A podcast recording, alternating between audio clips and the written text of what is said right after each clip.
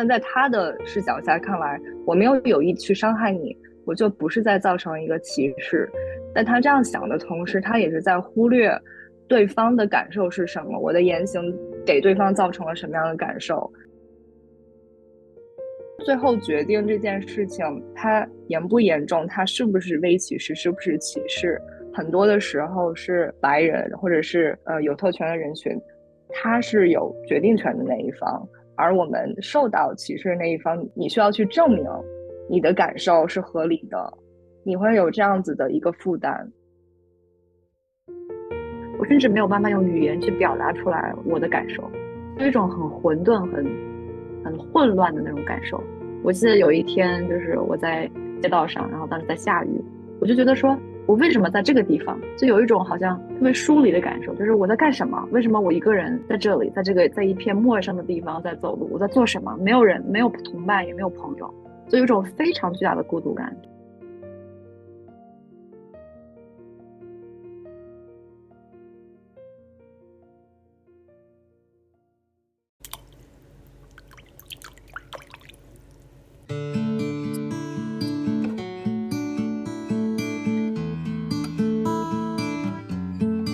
大家好，欢迎收听我们这一期的《北冥有鱼》，我是卡奇。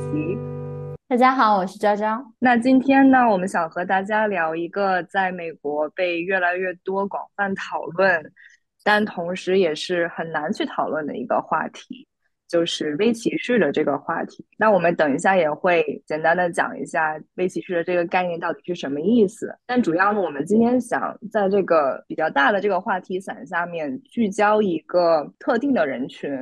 也是我们包括相信很多听众都比较息息相关的人群，就是留学生的这个群体。那今天我们请来了两位留学生朋友吉圈和赤道来参加我们这一期的节目。要不要跟大家打个招呼？Hello，大家好，我叫齐圈，然后我是一名呃在乔治华盛顿大学读博士的留学生，然后来美国有七年左右时间。欢迎欢迎，大家好，我叫赤道，我是在华盛顿大学读博士二年级。啊，我来美国有五年的时间，欢迎。那今天我们想聊这个话题，也是因为，嗯，我们作为留学生的身份，我跟昭昭也都是曾经是留学生，在美国，嗯，也有过这样的经历。就是我们在刚来到这边，包括整个留学的过程中，可能都会面临各种各样的问题，比如说，啊，我们的语言是从一个，嗯，非母语是英语的国家来到美国，会经历这样的一个转变。然后包括我们的国籍、文化、身份背景的不同等等等等，都会可能面临到很多很多的问题。所以我想先第一个话题，我们可以先简单的聊一下，就是你作为留学生的这样的一个身份，你在美国的学习中都有没有面临过什么对你来说是啊，这个是让我记有有记忆犹新的，或者是给我留下了很深的印象的，作为留学生这样的问题呢？我感觉我，我记得我第一次来美国，然后当交换学生的时候，啊，比较明显的一个差别就是我发现啊，美国人就是上课举手非常频繁，然后发言非常主动，然后非常自然。然后对我来说，就是我习惯了一个课堂是老师教课，然后学生记笔记的那样一个互动的模式，然后就非常的不适应，然后感觉每一次啊发言都要自己逼自己，要非常那个用力才能够。去参与到那个课堂的那种 discussion 里面。嗯，我感觉到一个很大的差别，就是刚来美国的时候，会感觉美国同学在课堂讨论的时候，他们对话的习惯跟中国人的对话习惯不太一样，就是他们可能会 talk over each other，就是一个人还没有说完，另外一个人就会 chime in。然后对我来说，我会觉得非常 uncomfortable，我会觉得等那个人把话说完了，我再说比较好。那如果我这样的话，我就永远插不进别人的话，是，所以我就花了很长时间去适应这个东西。嗯嗯嗯嗯，确实是。我觉得，因为我来美国之前，我还去呃，我之前又在欧洲的一个国家留学过。我觉得虽然就是有过一些在其他国家留学的经验，到一个新的国家还是不一样。有一些是共性的，比如说生活习俗，比如说你要开银行卡。电话，然后住住址、吃，就是这个衣食住行这个部分你要去适应。但是文化的这个部分，其实在每个地方还是新的。然后我记得我当时刚来的时候，很多的困难我可能自己都不知道到底是什么，就我没有这个语言去表达出来。然后现在，嗯，像我教的一些一些学生，其实也是留学生的身份，然后他们来了以后就开始就会压力很大，但是他们在课堂他也没有办法表达出来，他的压力到底来自于何方？因为你整个的系统都是打乱的，不仅是你外界的生存的系统，包括刚才讲到的这种。内心世界的一个系统，包括你是谁，可能都会不一样。也许你以前是一个，嗯，非常自信能表达的，但到这里，因为这些表达的习惯的这些细微的不同，你可能就是彻底的一个沉默，说不出话来的人，或永远等不到你的这个 turn 去表达的一个人。所以，可能我觉得有有一些很多内部和外部的这种混乱感。需要花一段时间才能有语言，甚至去描绘出来。这是我的当时的一个印象，以及我现在观察到一些留学生的一种感受吧。你们家都说到了这个语言方面的一些体验，还有一些冲击。你说的时候就让我想到，就是最近在读一本书，叫做《Like Skin White Mask》，就是黑色皮肤，白色的白色面具吧。它里面就就讲到说，这个语言由谁来说，跟权力的一个关系，就是我要是有语言去主宰我描述的体验，并且如果能让大家，如果大家都是需要用这个语言的话，那这个语言就是非常的有有权利、有力量的。那你表达的体验也是由于你用的这个语言，你自身可能才能被看到，然后。你们说的时候，就让我就想到这个语言跟这个文化的不同。你要去用另外的一个不是你的母语的语言去表达你自身，其实它本身就是多了一个隔层的感觉。然后对我们来说，也是一个就是挺大的一个一个转换吧。因为我就记得在国内的时候，可能老师对我们的期待是你需要上课的时候认真的去听讲，然后不需要去太多的表达你的想法是什么样的。但是你在美国，可能很多留学生的一个比较大的一个体验就是，你的想法是很被重视的，然后是想要被听到的，但同时你又是在用英文而不是你习惯的语言再去表达，所以这个里面就其实挺有意思，它感觉像是一个两层的一个我们需要去体验的一种转换吧，就一层是语言性的，另外一层又是文化性的不同。嗯，我觉得你说的话就是给这个话语权这三个字一个很好的注解，就是话语和权利它是连在一起的。对，然后我们来到了美国，就是也好像是已经默认了，就是英语的这个话语权，嗯，英语的权利，然后你需要去，也要适应这个，然后或者你要去得到我自己的话语权，也一定要是要通过英语而不是中文。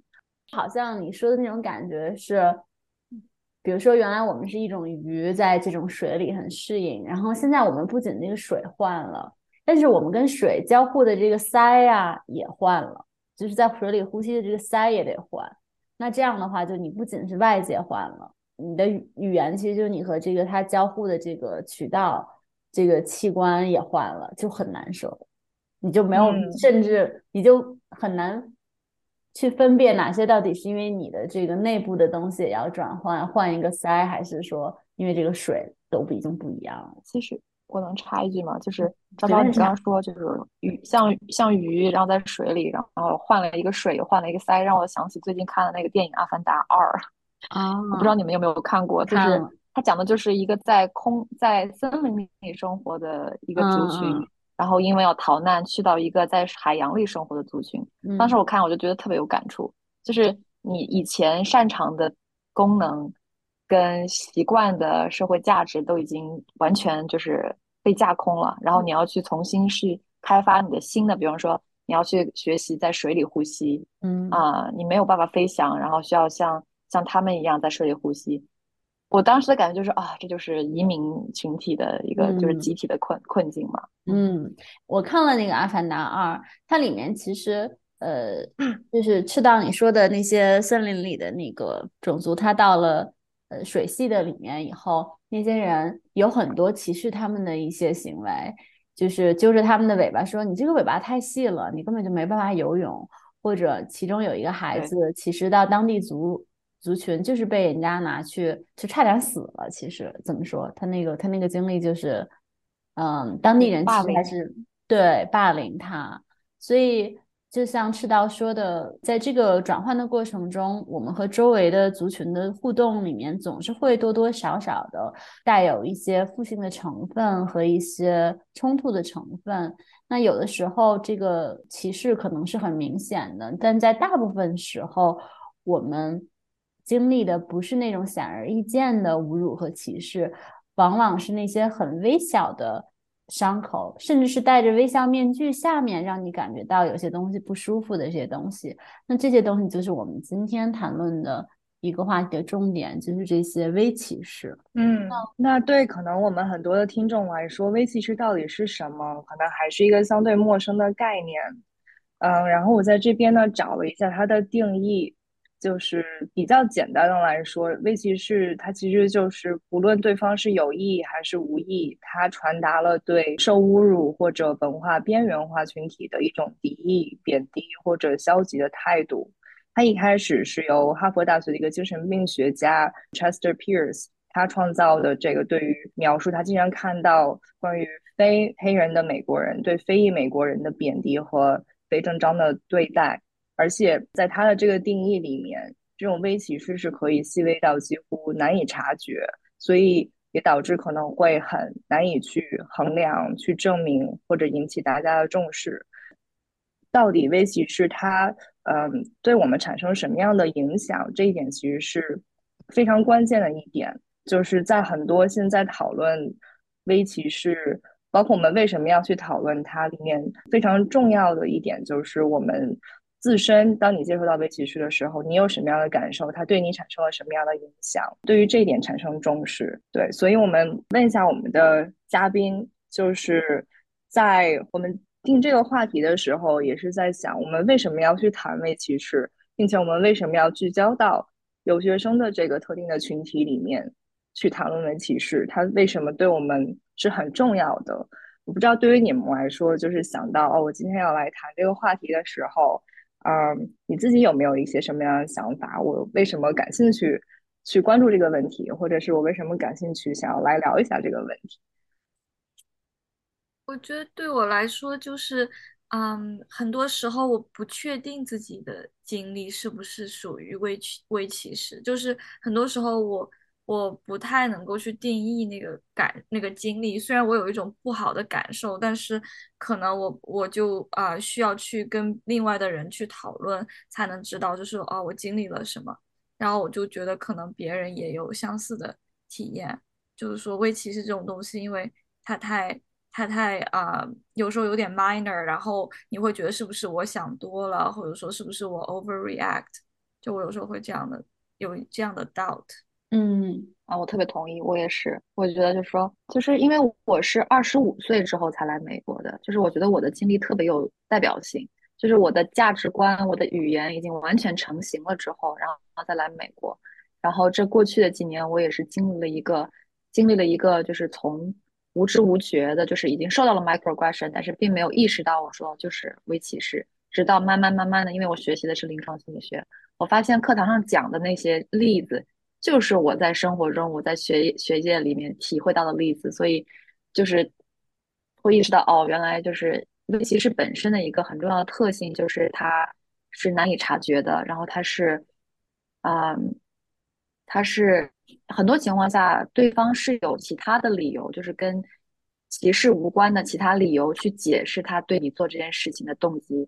而嗯，这个本身让这个这种伤害是。更难去察觉，然后更难被讨论，嗯，所以我最近就是特别是这一学期也收到了很多关于，就是我我自己就是在学校里面受到的微歧视，所以我对这个话话题很很很感兴趣。我觉得你们两个说的有一点很有意思，就是会有那种对于我这个经历到底是不是是不是 valid，就是是不是一个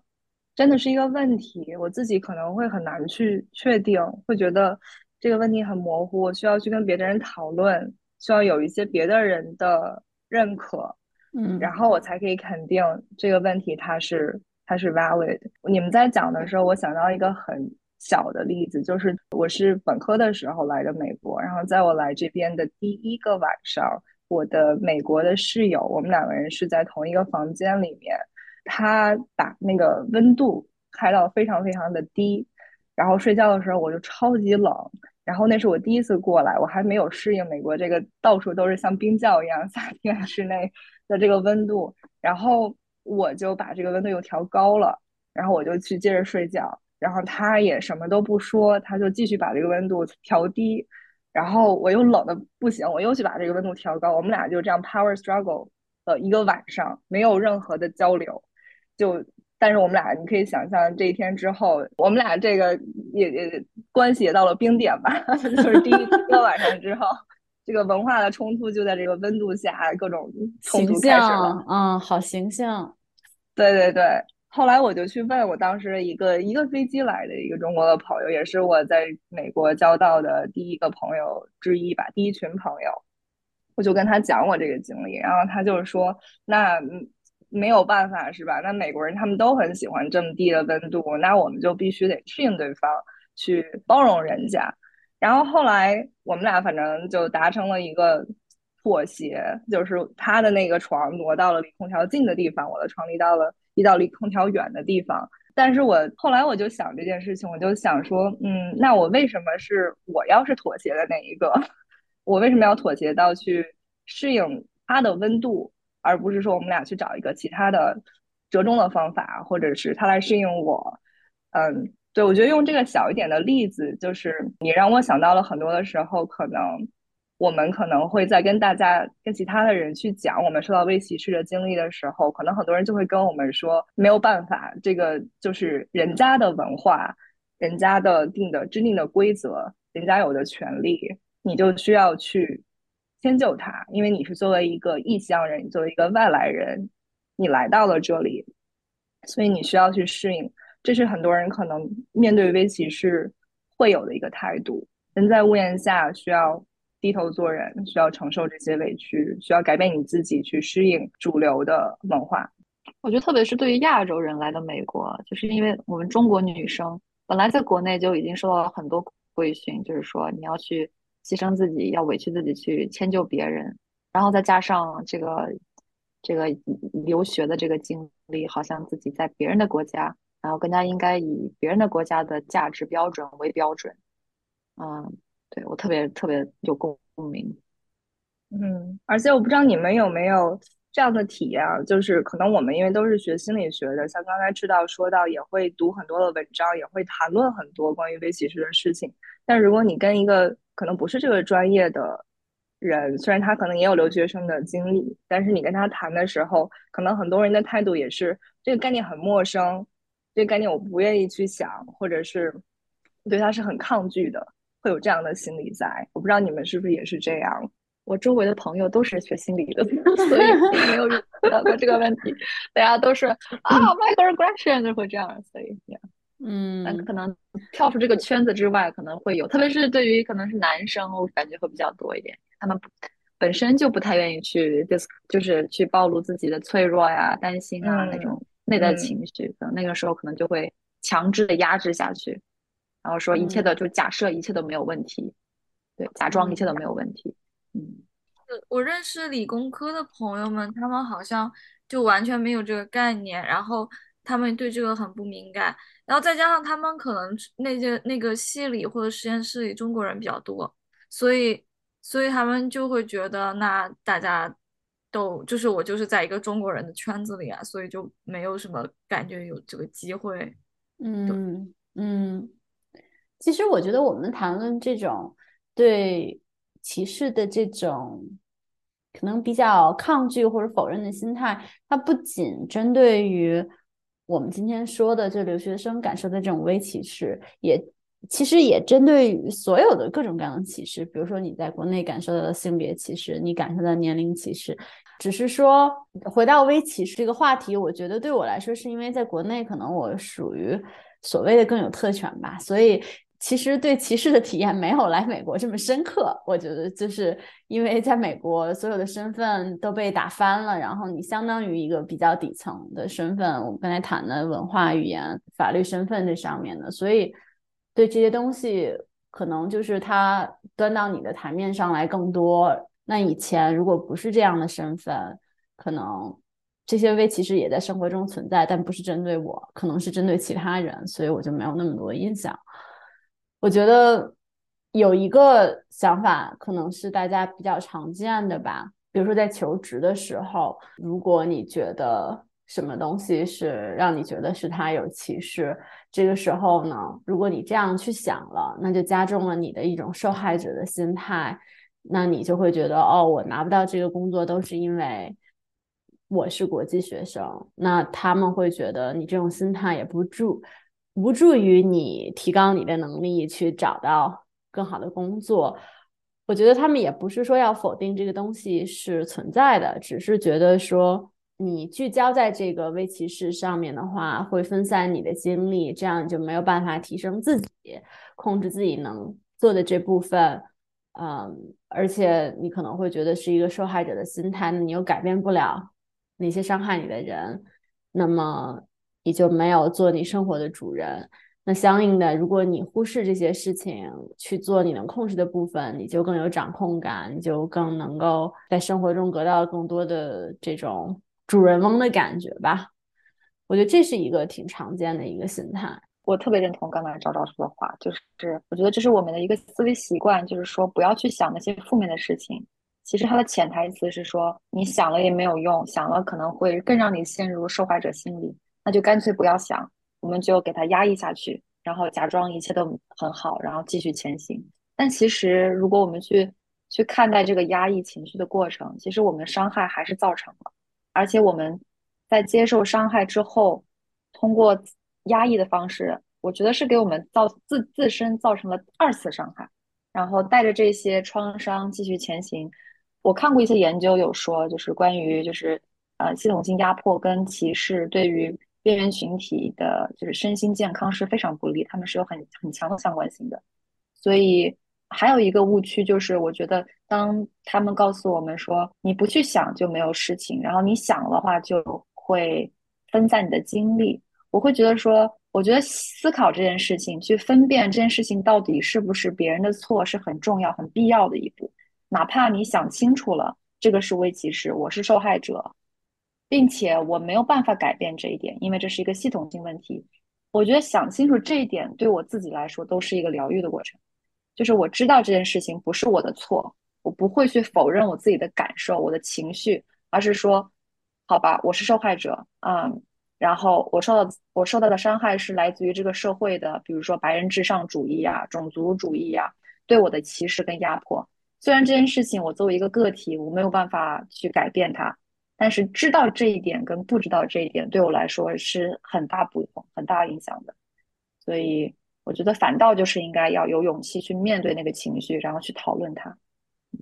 嗯，我特别同意你说的，而且你这已经说到了，我们不仅是为什么要重视这个问题，还有我们我们可以怎么去看待这件事情，我们可以去做什么了。我觉得刚才那两种。还是说，嗯，大部分情况下可能是知道微歧视的存在，只是说觉得去处理它也没有用，是一种比较消极怠工的这种心态。我所以，我要么就屈服，要么就是让自己只看积极的面。还有一种，其实我能想到更可能对自身影响更深远的，就是。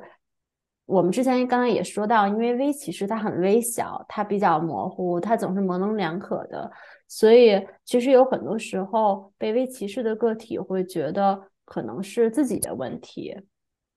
或者他可能觉得是因为对方有种种种种的困难和痛苦导致他这样子对我说了，或者他们会觉得是因为自己做的行为让对方这样说，或者只是自己太敏感了，就是会。对自身有很多的评价，或者是谴责，或者是反思，但这个反思主要是指向自己的。这个其实，在我们生活中也挺常见的，尤其是我觉得学心理的人也挺倾向于这样做的，因为大家都是比较反思型的，比较喜欢在自己身上找问题。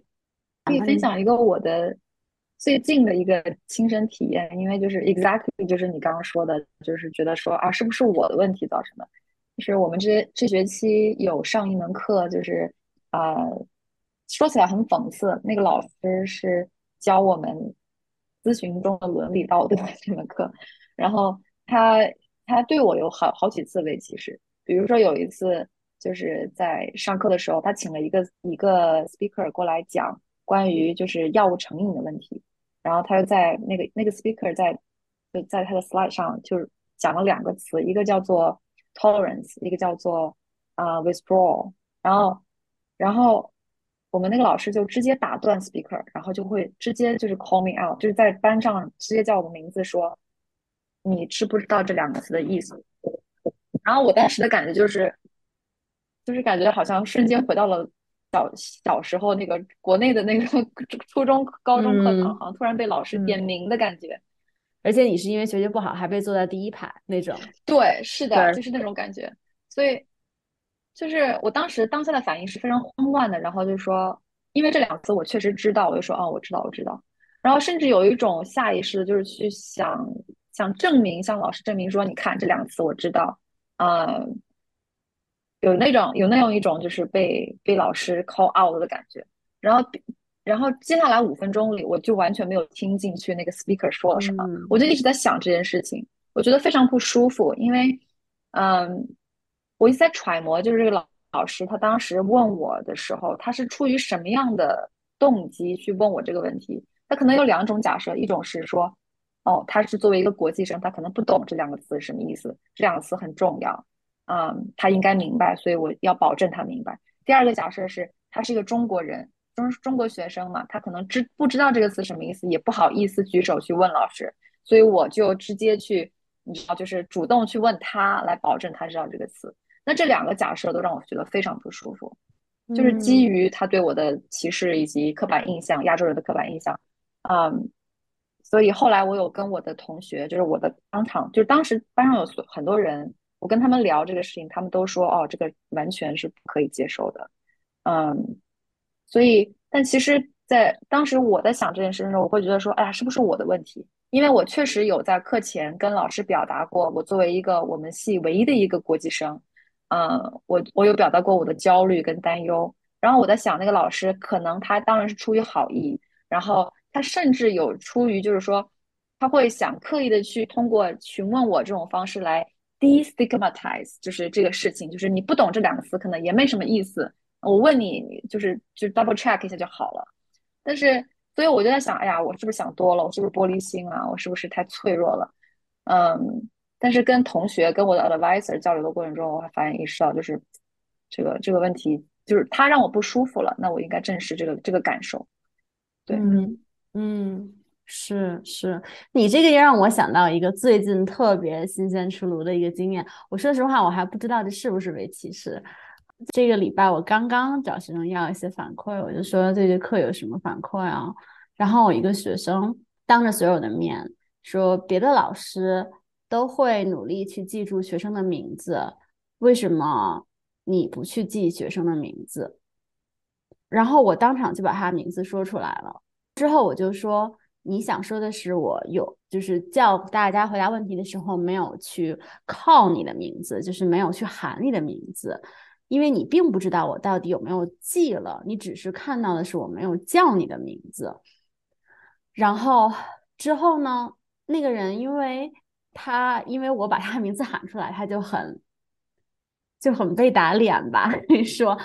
但之后呢，在接下来这节课上，我叫的每一个人回答问题，我都先把他的名字说出来。到最后大家都在笑，就几乎是变成一个幽默的一个手法，就是好像要在证明我其实记得每一个人的名字。当我的课上有二十几个学生。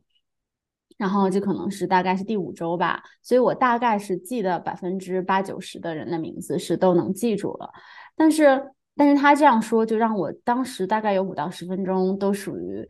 就是我觉得迟到那种状态，就是一部分的我是在讲课，另外一部分就觉得很不爽，但是我又没有办法去。弄清楚到底为什么是不爽。后来我就觉得这种不爽就在于，我觉得他假设了我不去记学生的名字这个 assumption，但是我又不知道他是不是责任歧视，因为那个学生是一个非洲来的学生，一个一个黑人大哥。然后我可能也会在想，哦，也许是我的问题，我没有叫学生的名字，因为这个文化他比较喜欢叫直接叫人的名字，所以给他造成这种错觉。那我应该呃努力继续叫名字，就会也会有这样的一种自我的反思和谴责。但我现在就还没想明白这个事儿。我觉得是不是微歧视是只有你自己一个人说了算的？就是你你觉得你觉得你有没有被冒犯到？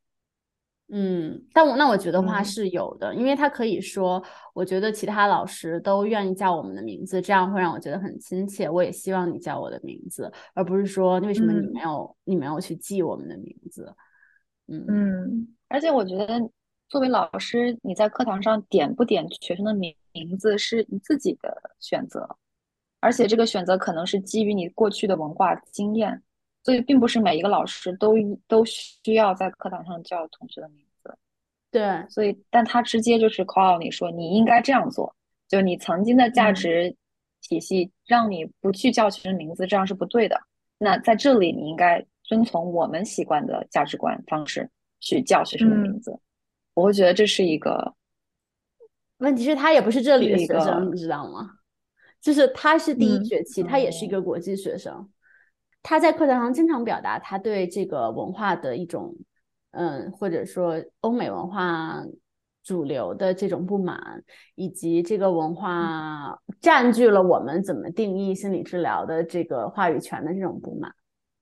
嗯，所以很有意思。我我对名字这件事情一直还挺敏感的，因为咱俩的名字都是属于用我们自己的中文名。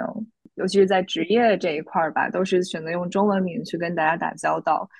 我自己是经历过，就是在本科的时候选择用英文名，因为我的中文名非常的难发音。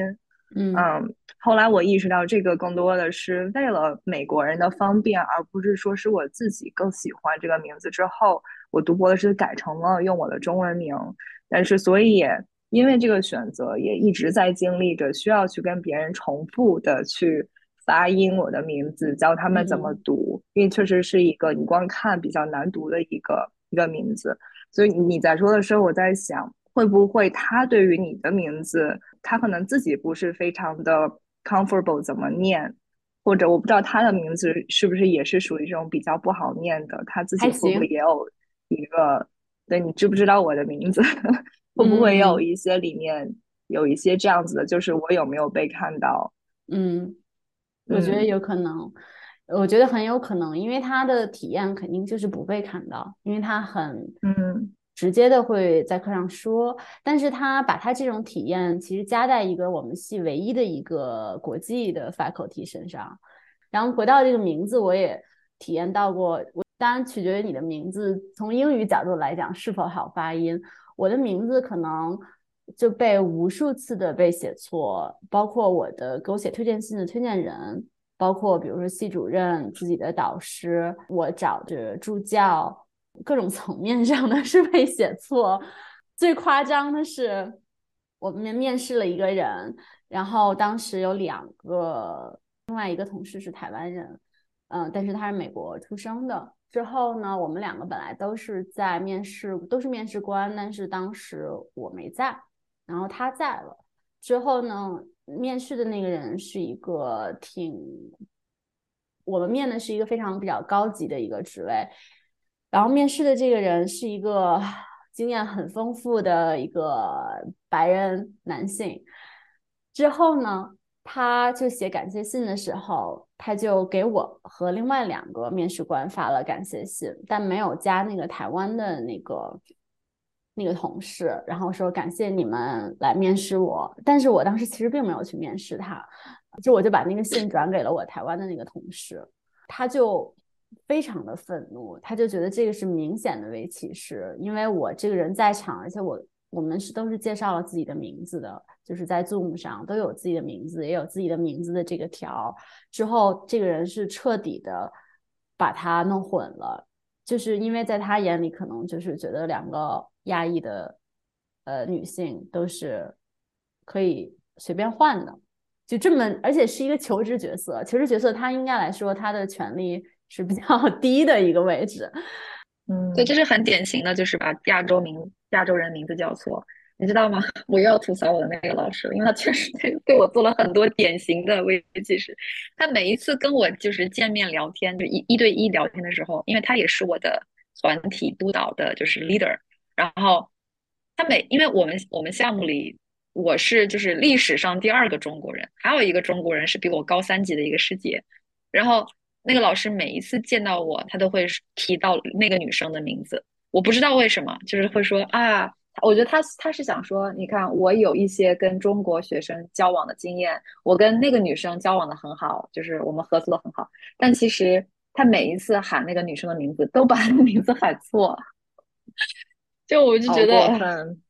太对，真的是太无语了。就是他想证明他有一些多文化的 awareness，嗯，但同时就是这他的行为本身就是证，恰恰证明了他缺他没有。嗯，他没有看见你作为一个人，就是你的需求是什么，嗯，你有什么不同，而是感觉有很多模糊化的东西，包括赵赵刚才说的也是，因为你们都是亚裔的面孔，我把你们联系到了一起，强行联系到了一起，甚至你们可以互换。你说到这个名字，我又想到另外一个事情。就是因为我的名字被叫错太多次，我已经不是很在意别人怎么叫我的名字。但是他拼写的话就会很明显，我还会还是会注意到。但是他说的语音发音，我就不是特别会注意到。但是我觉得最有意思的就是有一天我的学生，因为我实验室有四个学生，全是亚裔，一些中国人，一些印度人。有一天我一个学生就过来跟我说：“你知道吗？他们经常叫错你的名字。我每一次他们叫错你的名字，我都很愤怒，我都会把它纠正过来。”然后他那样说的时候，就让我会觉得，哎呀，就是我的学生竟然在保护我，那我是不是也应该做更多的事情去？不知道，就是有一种很奇怪的感觉。就你刚才说叫错名字这个事情，就觉得哦，也许我没有做做足够去去教育我的同事，还是怎么着，就是很神奇。但是他就是说他在其他课上，只要听到别的老师教错，都会跟他们说你教错了，这个名字应该这样这样发。好棒，所以说你说这个抗拒心态，我觉得我也有，都但不是刚才我们说的那种，而是一种慢性的那种钝化，就觉得哎呀算了吧，每一个仗都要打，我也好累，算了吧，或者把你的名字就简化一些，有一些人可能会，你不用全部都发音出来，或者你不用发音正确。对我，我有一个非洲学生，就是他那个名字也是有那种咱们这种一二三四声那种感觉，他是往上扬的。然后他最开始来的时候，第一节课就是我教，然后他就要求我们发他名字是按他那个方式往上扬的，像一个问句，就从美国人的角度来讲。然后他那个名字，呃，而且他有一个 middle name，他就会把两个连着说，让我们这样去发。后来过了一年，我在教他的时候，他就把他名字简化成一个字母。我我感觉，嗯，我也有类似的非常相似的体验，就是要么就是，嗯，我的我的同学他的名字比我还要难叫嘛，然后他就是经常有人会叫错他的名字，最后他也按照美国人的叫法去读他的名字，就介自我介绍的时候，他已经用那种方法去叫了。然后包括比如说毕业典礼的时候，啊，我我们当时的那个项目，我的硕士项目是要求我，就如他说你可以注意一下。注意一下音，就是怎么去发你的那个名字的音，就是所以我们每个人都特别认真的去注了这个音，结果到那个毕业典礼的时候，那个那个名字读的就是我父母都听不出来那是在叫我，然后我也经历过这种，就是两个人明明长得完全不一样，我跟我的同事虽然我们都是中国人，但是我是长头发，他短头发，他比我高，然后就我们我们俩就是长相上没有任何相似之处，但是。我我是给这个病人做了一个 assessment，所以我们工我们有大概五六个小时是一起工作一对一的。然后他是那个病人的那个 therapist，然后可能他们已经工作了有十几二十个小时。然后这样的情况下，那个病人看到我会说：“哎，你今天什么时候跟我做 therapy？” 就他仍然就是我们每个人都跟他相处了有很长时间，我们俩说话语气、说话的声音非常不一样，性格也极其不一样。但是就是他。他仍然就是不 care 说你到底是谁。我觉得讲到这块儿，可以我们简单的讲一下微歧视，它有几种不同的类型，可以把它更细分化，然后更明确一些。因为其实你们刚才讲到的很多不同类型的微歧视已经都都出现了。就是我有看到有一篇文章，它是把微歧视简单分成了有三种类型，就是包括呃微攻击、微侮辱，还有微否定。就是每个都是什么意思呢？就微攻击，就是说我是比较明确的进行语言上或者非语言上的对于你这个个体的身份的一个攻击，比如说呃，你叫这个人是有色人种啊。啊，或者是比如说在餐厅的时候，一个白人的服务员故意不给少数族裔的人去给他点单，这种比较有意识的这种攻击叫做微攻击。然后微侮辱呢，就是你在谈话中，然后表达出了一种对于对方的身份的一种侮辱性的，或者是不礼貌的，或者是没有呃不敏感的这样的一种态度。比如说你在跟一个少数族裔讲话的时候，你去，呃，可能有意无意的吧，把你的眼神给移开，或者是表达出对他的一些文化的一种无意性的一种否定，或者是一种无理。然后最后一种被否定，就是你你在谈话中传递出了，就是对于对方的他的个体的特定的或者是特殊的一种体验的否定。比如说，呃，我们可能经常会听很多。白人在强调我不是一个种族歧视的人，但是他会说，嗯，I don't see color here，就我没有看到任何的肤色的不同啊，我只是强调平等啊。但其实这样子，你是在对对方的他作为少数族裔，他作为皮肤颜色不同的个体的一个体验的一种否定。所以我在听你们刚才讲到的时候，可能多多少少的这些都已经有触及到一些了，比如说刚才赤道说到的他的老师。会故意停下来课，然后跟他去讲，你知不知道这两个词是什么意思？他可能对你就传传递出的是一种，我不知道你可能会有不同的看法，但是在我看来，可能就是对我的一种，我作为一个留学生，我也是跟其他人一样，我考了托福，考了 GRE，我是有很优秀的语言能力的，你不需要停下整个课，然后去顾及到我。我觉得他这是对我的一个，一个是经验上的一个一种否定，一种是对于我的语言水平的一种侮辱，所以就会让我觉得很不舒服。对，我不知道你们就是看到这些听力之后有没有什么样的一种感受？嗯，我的感受就是录这个之前，我觉得，嗯，我最近没经历过什么，然后应该没什么可说的。来了以后停不下来，发现昨天、前天、上礼拜全都有这些事儿。说明就压抑很久了，你关起来这些很久了。你没感觉到，这不是有意压抑，只是你根本就是无意识的，就就就慢性化了吧？就你说微微攻击，我感觉算算是这里面里面最主动型的一点。我周围就最近都都有。有一天我跟我几个朋友去滑冰，然后在那个冰场，它有一个特别。特别漂亮的一种饮料，然后就排了一个很长的队，因为那个饮料非常好看。后来我那个朋友回来就非常生气，他就说那个人给了他一个有酒精的饮料，之后他喝了一口觉得不对，他就跟那个人说这个是有酒精的，然后那个人就坚持跟他说这个没有酒精。之后他在那等了很久，那人就忽略他不理他，直接去了下一个，直接去给下一个顾客服务。后来下一个这个顾客就主动的提出尝一口之前的那个饮料，之后说这个饮料是有酒精的，就这个样子，那个卖饮料的人才给我这个朋友又换了一杯新的。我不知道这是不是都算微攻击还是直接攻击吧，反正就是还是蛮直接的一个歧视。嗯，我觉得这都应该叫做歧视，这不是微微攻击，为什么是吗？就应该叫歧视。嗯，因为它就是明显的差别对待。对的，对的，是的，对，我觉得这个好好多时候都是揉在一起的，歧视跟微歧视，其实有一些可能很明显的地方，我们可以说，呃，这个人在歧视，但同时它里面也包含一些比较细微的动作，可以是一系列的动作，嗯，比如说刚。才你说到那个，你你的朋友他说这个里面没有酒精，然后对方就否定了他他的体验，而是需要有另外的一个有特权的身份的人，一个白人可能。跟他说，你这个是我才可以认可你。嗯，而且他可能语言表达，因为他在那个时候就会觉得没有办法说清楚自己的感受，所以就说的更不清楚。然后那个白人就好像假装听不懂你在说什么，就会去转向下一个顾客。我觉得这个作为留学生，好好像特别的常见，就是因为我们自己自身也会有这种焦虑感，我们有没有把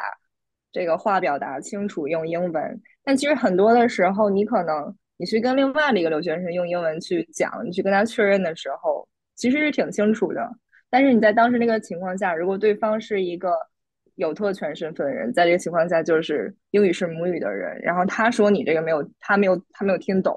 那我们就好像就更容易就是觉得，哦，那他说的是对的，他是这个可以评定的人，因为他比我是更占优势的这样的身份。对，我就想到我有一次开会的时候，我有一个印度的同事，然后他就是口音是比较重的那种印度人。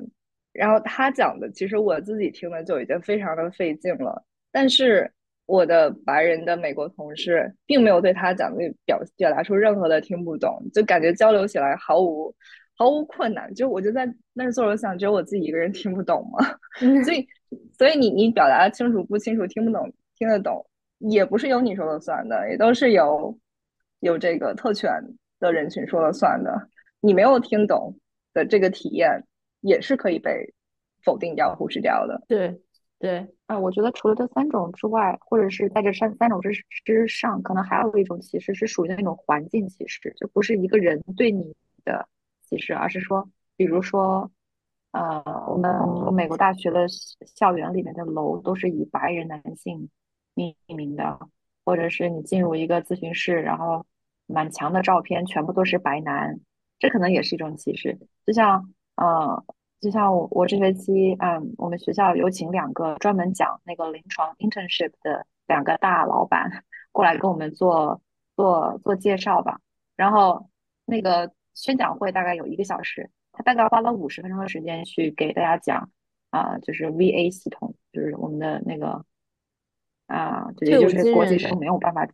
嗯，对对对，国际生没有办法进入的这个，是是是，这个系统有多么好。那对我来说，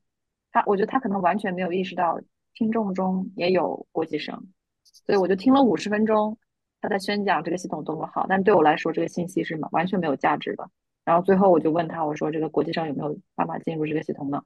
然后他说啊，嗯，可能不可以。所以就是我觉得，哪怕他有意识说这个听众中可能有一部分国际生，那我在开始的时候可能会讲一下，就说下面这个 VA 系统可能。嗯，国际生没有办法加入，但你们可以加入其他的系统，然后再再花一点时间去介绍别的临床的呃实习位置，可能就会好，就是听众的观感会好很多。对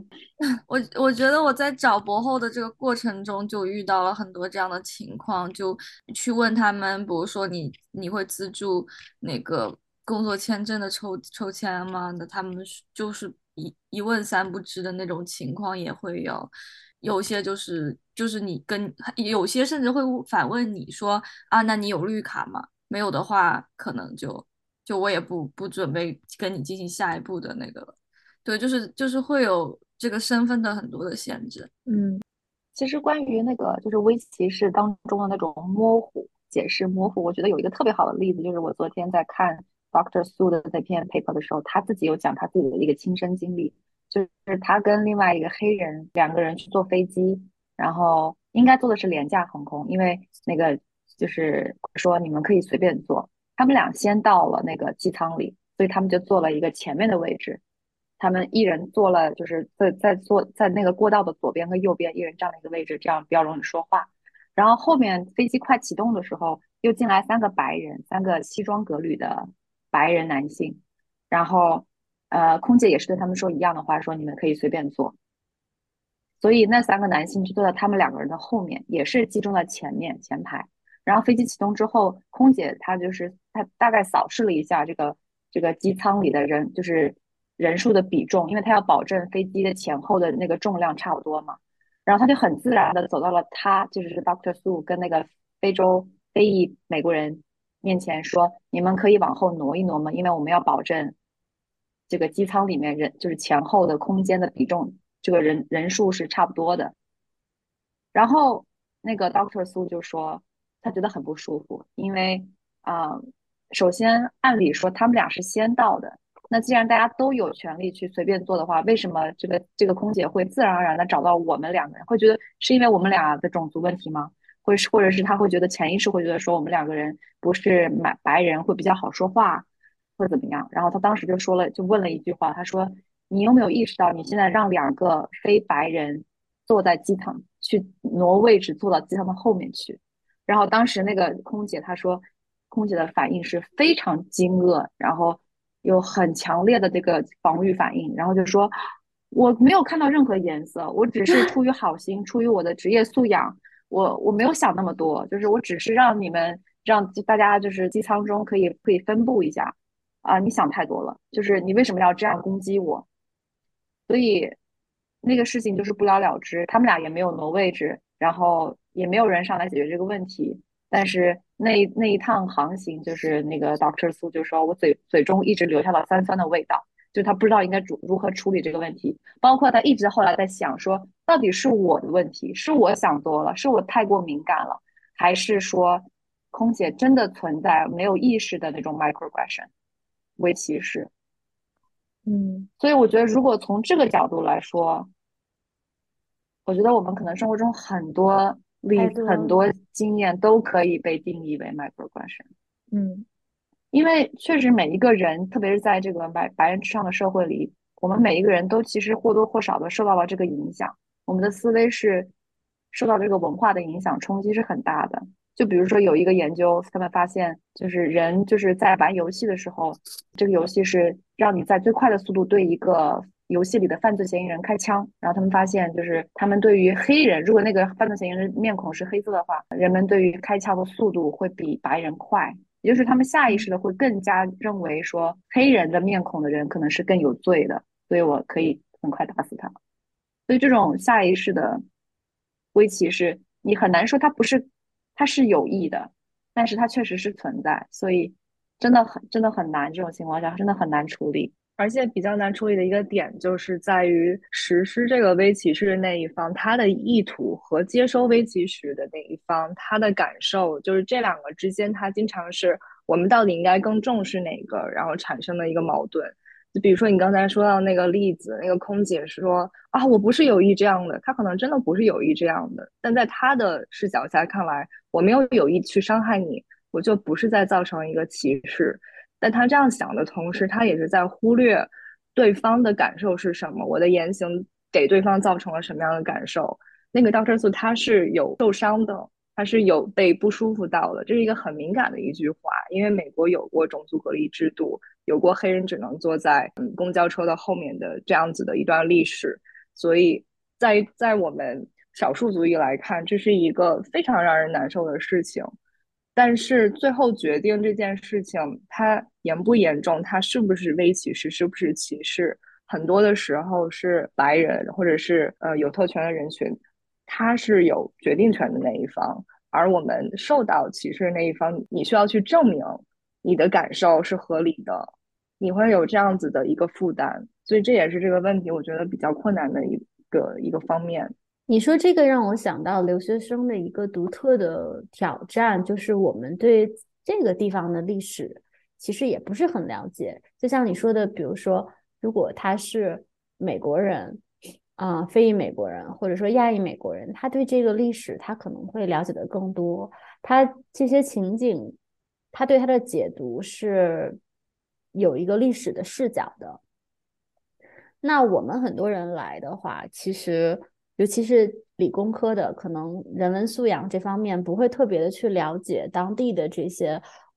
种族的文化历史，或者针对外国人的各种文化这些这些历史的话，甚至有的时候就是没有一个解读的一个系统可以去解读这些东西。比如说，像在我的工作场所，我就发现我的亚裔美国人的同事，他会更容易去识别这些呃微歧视，嗯。他在百分之九十的情况下都比我更灵敏，而且更愿意去指出这些问题，更愿意跟同事产生一些直接的一些对峙吧。然后我经常就会觉得，哦，那我其实很迟钝，从某个程度上来说，对很多东西其实并不是很了解，对他的这些文化和这个行为，这个文化下是什么意思，可能。经常一知半解，也没主动了解过，直到发生在自己身上才觉得，哎，这个是什么？就经常是这种状态。嗯，我觉得你说这个就是我们可以打开来就能说的有太多太多了。就是，嗯，你作为一个亚裔的身份，跟你作为留学生的身份，这两个里面还是有很多不同的。嗯，所以很多可能作为亚裔美国人，他的感受跟你作为留学生的感受又是不同的。在他看来，微歧视的事情，可能在你看来就不算是微歧视。所以，当我看到跟我同样种族的人有同样反应的时候，我又没这种反应，那我是不是我就有问题？但你的感受同时又是很，也是很 valid 的，因为这就是你的感受。但是我们如果有这样感受的人太少，或者是发生的人太少的话，又会觉得我很隐形，就我们这个群体很隐形。但同时，我们作为留学生，我又觉得你的身份也在经经历一个变化。就你刚来的时候，跟你在这儿已经待了好几年之后。你的面临同样的一种微歧视的言语，你可能你的感受也会不一样。就比如说我刚来的时候，如果有人说啊，你英语说的很好，我完全觉得这不是一个问题，我还觉得啊，谢谢你称赞我。但是我在这儿待了这么长时间，如果还有人这样对我说的话，我就会有不舒服的感觉了。虽然我我还不是亚裔美国人，然后这也是一个很多亚裔美国人会觉得很被冒犯到的地方。虽然我也会被冒犯到，觉得但我跟他们的程度是不一样的，然后我跟他们对这句话的解读也是不一样的，所以我觉得这里面就有好多好多很微妙的东西。然后我觉得我们也可以，就是现在可以多聚焦在一个作为接收微歧视这一方，就是我们的感受是什么这一块儿，我觉得可以多细聊一下。我之前有遇到过的有一次经历就是。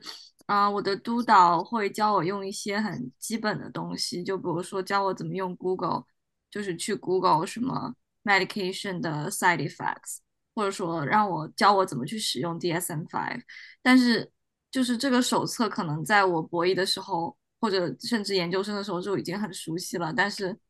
但是他在我读博士已经读到博三的时候，他还他还会呃教我用这种很基本的东西，所以我。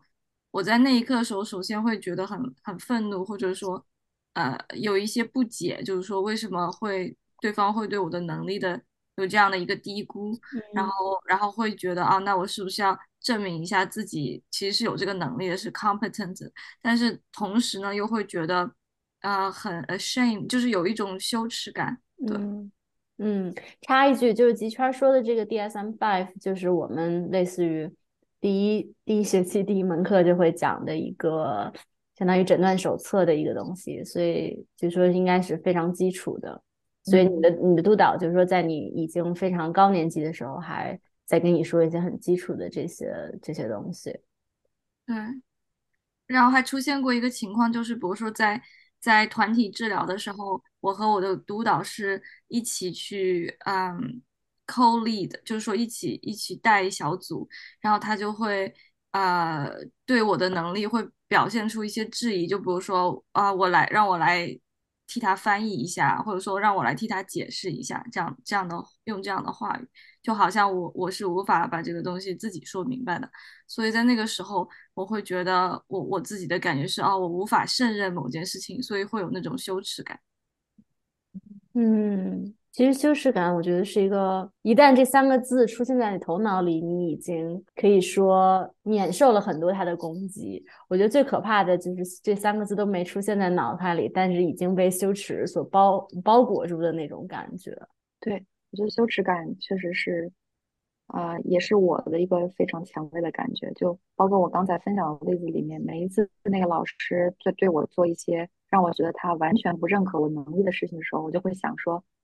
对啊，我确实是没有我的其他的同学们那么，因为他们是美国人嘛，他们的语言能力、他们的文化了解能呃程度都比我高很多。我确实是应该被重点关注、重点保护、重点呃就是教育的一个对象。然后就想说，哎呀，又有一种羞耻感。嗯，然后还有一种特别强烈的感觉，就是是嗯，应该叫做孤独感吧，因为。我们项目里只有我一个中国人，所以有的时候经常是我的感受是跟其他所有人都不一样的。然后其他所有人是都可以感觉，我看他们都好像好像都在同都在一个同一个频道上，只有我在另外一个频道上。然后我就想说，是不是我没有 get 到他们的意思，或者是说是不是我有什么问题？嗯，然后时间长了会有一种错乱的感觉，就是有一种很困惑的感觉，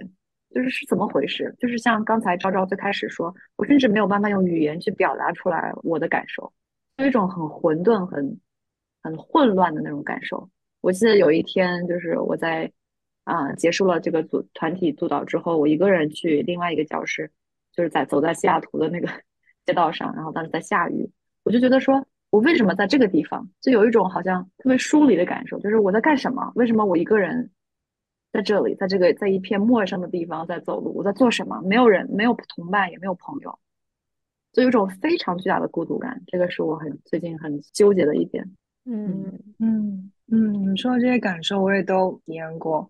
再加一个的话，就是会有愧疚感，因为身份的特殊性吧，所以总是会在你呃工作的不同的阶段，需要让领导、需要让导师督导，他会去帮你要做一些额外的步骤，跟美国人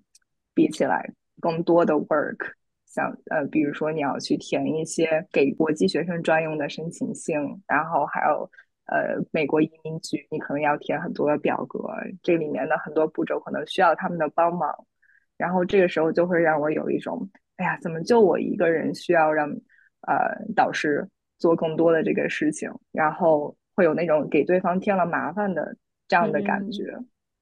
然后包括由此带来的那种孤独感、无助感，甚至。还有一种感受是会有很算不上是愤怒，但是会很烦躁的那种感觉。就是我也是跟赤道很相似，是我们项目的一开始是我们那一届也是唯一的国际学生，但是之前也有过国际学生，所以到我这边涉及到需要他们的一些帮助的时候，当我意识到我又得重新去教育 他们，跟他们讲你需要填什么样的东西。然后你可不可以填一些这样东西来帮助我的时候，我又会讲，嗯，但之前难道没有人就之前的来的这国际学生，你没有做同样的步骤吗？为什么好像还是第一次了解到这些似的？然后也会有这种很很烦躁的感觉。但是好处就是还是会有人愿意去倾听你，包括我也很感激当时有督导，他愿意去了解我的，嗯，跟别人不一样的。情况，包括也是像现在我们这样坐在这里，可以跟很多其他的有类似情况的留学生可以去一起去去去谈，真的就会感受到，还是你那种无助感、孤独感也会减少很多。就是说，嗯，周围人的那些善意，怎么样帮你减轻了这种被歧视的感觉？嗯，因为因为我读博的这个地方也是一个全白人的地方，就会会有很多来自于白人的一些非歧视，但是像我们系。比如说，我当时在嗯诊所里当一个秘书，每天要接无数的电话，然后我就很担心自己的口语，因为嗯大家知道，就是你面对面说话是一个样子，你打电话的话，就对你的语音和你的听力的要求是高很多个级别。之后我那个时候也比较就刚刚来没几年吧，就比较年轻，就觉得没有办法 胜任这个工作。或者很担心病人因为我的原因就没有再来我们诊所了，因为我是第一道筛选的这个坎儿，病人要先通过我聊半个小时、一个小时，然后决定他是不是适合我们这个诊所。我就特别怕我影响我们诊所的这个呃客源。之后我们的那个嗯负责人就跟我说，如果他们听不懂你的英语，他们也不是我们想要的客呃想要的病人。我觉得就是很直接的去。去肯定你的语言没有问题。如果他觉得是因为你的语言呢，他就是在歧视，那我们也不愿意服务这样的人。嗯，包括我的导师以前也会跟我说，说你的这个语病，就是因为我们写作里面会有很多那种语病，然后你要花很多时间去改什么的。他总跟我说，你不用管这些，这些你的英语合作者都可以给你改，这些都是最简单的事情，你就注意思想性就可以了。但是我也碰到过其他的合作者。或者说，其他老师在看你写的东西，他就会把你的语病归结于你不上心、伦理道德不好，或者说你没有呃真正的去仔细的查，他会归结于一些人格上的问题。但是我自己的导师，反正对这些事情就非常的有鼓励性嘛，就从来不会让你因为学习感到很很羞耻，或者说自责，或者是你说的那种负担感。所以我觉得其实周围也有很多人在在尽他们所能吧，在缓解这些小的这种感受。对，这样的善意真的是很让人感到温暖。微善意，微善意。对，我也想说，我的导师也很就是也也很支持我。就是我每次在经历经历 microaggression 的时候，我会直接告诉他，因为他的身份是啊台台湾裔美国人嘛，所以就是会有很多跟我有类似的经历。他会直接告诉我说：“你的语言没有问题，不是你的问题。”然后我在跟跟他说我在课堂上老师那样对我叫我的名字的时候，他就说啊，这个这个典型的是 microaggression，甚至是 mac macroaggression。然后他也会告诉我说，如果你愿意的话，我可以帮你提交一个就是那个歧视的，就叫 bias report，那怎么说？嗯，就是像像系里比较报告，对对，他也有跟我们系里其他两个老师有专门就我这个事情讨论。另外两个老师也是说，就是说。就是我有我有做选择的自由，就是我可以选择去提交报告，我也有有选择不提交报告，啊，然后我没有任何责任说要要去跟那位老师沟通，就是关于这件事情沟通，因为过去的经历告诉我，就是曾经那位老师也有也有类似的这样的报告，就这样的抱怨吧，但是那个学生尝试去沟通，但结果并不是很好，所以。我有我有感受到，就是我的导师，包括其他两位导师，他想保护我作为一个啊，就是权力弱方，他想要保护我的身份，所以就听到老师这样说，我就觉得非常非常非常非常的感觉到被看到吧。包括我的同学们也是，其实也很支持我，他们有帮我有告诉我说，哎，上一回老师那个那个谁，就是我们那个导师说说说什么什么事情的时候，我。我非常明显的感觉到是 microaggression，他说，呃，如果你愿意的话，如果你同意，你希望我们做的话，我们也可以帮你提交一个匿名的，就是就是 bias report，就是从从从那个同学的角度帮你提交这样的一个报告。对，虽然我最后是没有做任何的，我依然觉得就是做这样一件事情，可能我不知道，我还没有想好，嗯。但是知道有这样的选择，有这样的可能性，就对我来说已经是一个很大的支持跟安慰。嗯嗯，而且还有很多的人鼓励你这样去做。对对，嗯。不过确实，作为留学生，我们要也是有一定的，不只是留学生吧，学生的这个身份也是。当你需要，你知道你有这样的一个选项，可以去发声、表达不满，但同时也有面临着权利的不对等。可能也要承担一些的风险，包括有可能的一些负面的后果。对，这个也是可能会让很多的人也会考虑，我到底要不要这么做的时候的一个考量。下一步的话，我想跟你们聊一下，就是我们在行动上，包括刚才其实已经讲到了很多了。就面对危机，是，我们现在正视了自己的感受，那接下来我们要做什么？然后我们能采取什么样的行动？采取之后有什么样的效果？我想先先简单的先讲一下，就是我找到了一个呃文献里面，然后那个作者提到的面对微歧视我们可以做什么，然后想听你们是怎么看的。就是他这个里面作者就是说到，我们面对微歧视的时候，首先我们要觉察自己的感觉，并且要认可你的感觉，就说你的感觉跟。别的人或者是主流的人的感受不一样，这刚才我们也都已经谈到了，这一部分很重要。然后呢，他又讲到，你可以选择去分析你现在的情况。嗯，我现在应该是立即去回应这个我受到的危歧视，还是嗯，我应该去嗯延迟一些我的回应，取决于这个情况到底是什么样的。可能我要是现在感觉很脆弱，或者有很多非常强烈的情绪。我立即回应的话，可能会更有可能造成对我不利的影响。延迟一点，冷静下来，想好我怎么去回应，可能会更好。然后你可以做这样的一个选择，我怎么去回应？嗯，然后他有强调，就是我们嗯，可以去学习怎么去不带有攻击性的去表达出你的感受。比如说，你要是很愤怒，但是你骂着脏话，然后去攻击对方，可能你想要表达那个感受就会丢在你骂人的那句话里头，对方也听不见了，他只是听到你现在攻击我，你在冒犯我，那就很难的去把你自己的感受讲清楚。接下来他还说到，你可以邀请对方去谈论刚才发生了什么，比如说你刚才说到那句话让我觉得有被冒犯到，让我觉得有不舒服，我想要跟你谈一下，呃，你愿不愿意跟我一起谈一下这件事儿？最后一条是你可以思考，我到底回应还是不回应，这两个选择对我来说有什么样不同的意义，有什么样不同的重要性，把这一点也考虑进去，然后去分析你接下来可以去做什么。我不知道你们就是看到这样的一些建议，你可以去做什么？不知道你们有没有什么样的想法？有些人可能就觉得，我记得我我看到时候我就觉得，邀请对方谈一下发生了什么，这个好奇怪啊，这完全不像是就是我们正常的一个自然语态下会做的事儿，不像。对，我觉得我自己觉得很有用的一个办法就是去找一些我觉得安全的人去讨论这个事情。就一开始我可能不确定这个事情是我多想了，还是蛮还是微歧视，所以我可能会去找我的朋友，嗯，或者是我相信的人去聊这件事情，看他是怎么看待的。有的时候我会获得不同的角度。如果大家都觉得这是微歧视，我会觉得我我有被看到，我有被认可，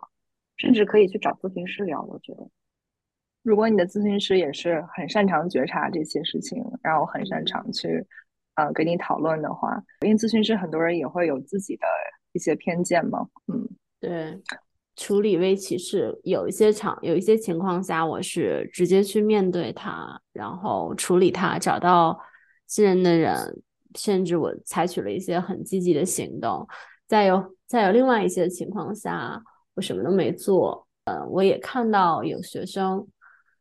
遭受被歧视以后。做了一些行为，得到了自己的情结果，但是也有，嗯，为为自己或类似处境的人发声。但是如果你这个系统很病态，可能最后结果非常的不好，或者给学生留下很强的这种创伤。嗯，它非常复杂，因为就算在老师的这个层面，声音也是不统一的。所以我个人虽然我会行动，但是我会等。我会等，我每每一次这种行动，我都会等一段时间，而且我会至少向三个人以上左右求证，让我觉得这东西我处理的冷却的足够好了，然后我看的足够清晰了，我才会行动。不然的话，我觉得还是挺挺难的。我不知道，因为有一种特别强的 无力感，就是是的，我们自己是可以做一些、采取一些行动去对抗微歧视，但同时你还要去考量到整个环境性的、系统性的因素，在我这样做是不是安全的？我这样做是不是需要做好长期的对抗、接受可能的负面的后果的打算？我有没有足够的支持系统？我有没有足够的心理上的？呃，稳定性，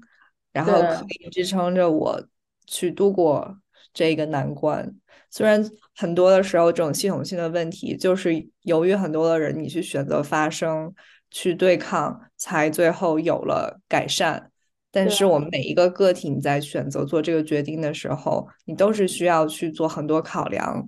去承担很多风险的。其中确实有很多人，他可能确实扛不住，然后。崩溃了也好，或者是妥协也好，退出了也好，也会有这样子的情况在。对，其实每一次决策都是你的一个博弈，你并不是每一次都需要做一样的决定。有的时候你可能就是妥协了，有时候你可能就是退让了，有时候你可能就是抗争了，有时候你可能就是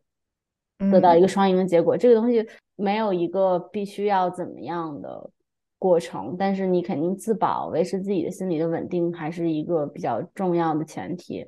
我觉得这里面还有一个，就是作为中国留学生，一个挺有意思的文化性的问题。我不知道你们有什么样的想法？就是在我的体验中，感觉中国留学生可能更多的我们会比较倾向于你去自己，或者是跟周围的几个人。嗯，去讨论一些问题，但是像那种集体性的，我们去发声，把一个人的问题看成是我们这一整个群体都需要去未雨绸缪也好，或者是你要提前去看成是我们这一个群体发生的这样子的情况还是比较少的。但是我在留学经历中有看到过很多别的族群会更积极的这样子去发声，你写联名信也好，或者是嗯，大家就是集体向，比如说大学去反映一个情况。对，我觉得这是可能在我就是观察中，我会有一些自我批判的地方。就我们的文化心中，会有更多的是我需要单打独斗，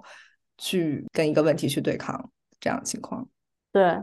虽然这个问题其实每个人都遇到过一遍，然后一一届一届的轮回，但是到你这儿，你还是自己在搞。对，就算大家都知道，也就一起吐槽，但很少。对你说的那个是，我觉得是一个学习，因为我们说白了没有学习过如何进行。公共权利的也不是没有学习过吧？没有啊，都没有啊，非常少，非常少。对，公共抗争非常少，这种学习很少，而且会有很多你的亲朋好友的背刺，对吧？就像我们之前在另外一集愤怒那期讲过，可能很多人还说你不要去表达这些愤怒，你的愤怒是对你不利的。嗯，你自己去适应。我同意你说的，我觉得我这两年才刚刚开启了，就是说。自己权利要靠自己抗争，才被这个概念所启蒙。嗯，所以，对啊，就是就像卡奇说的，就是好像是属于中国简中环境下的一个特色特色问题。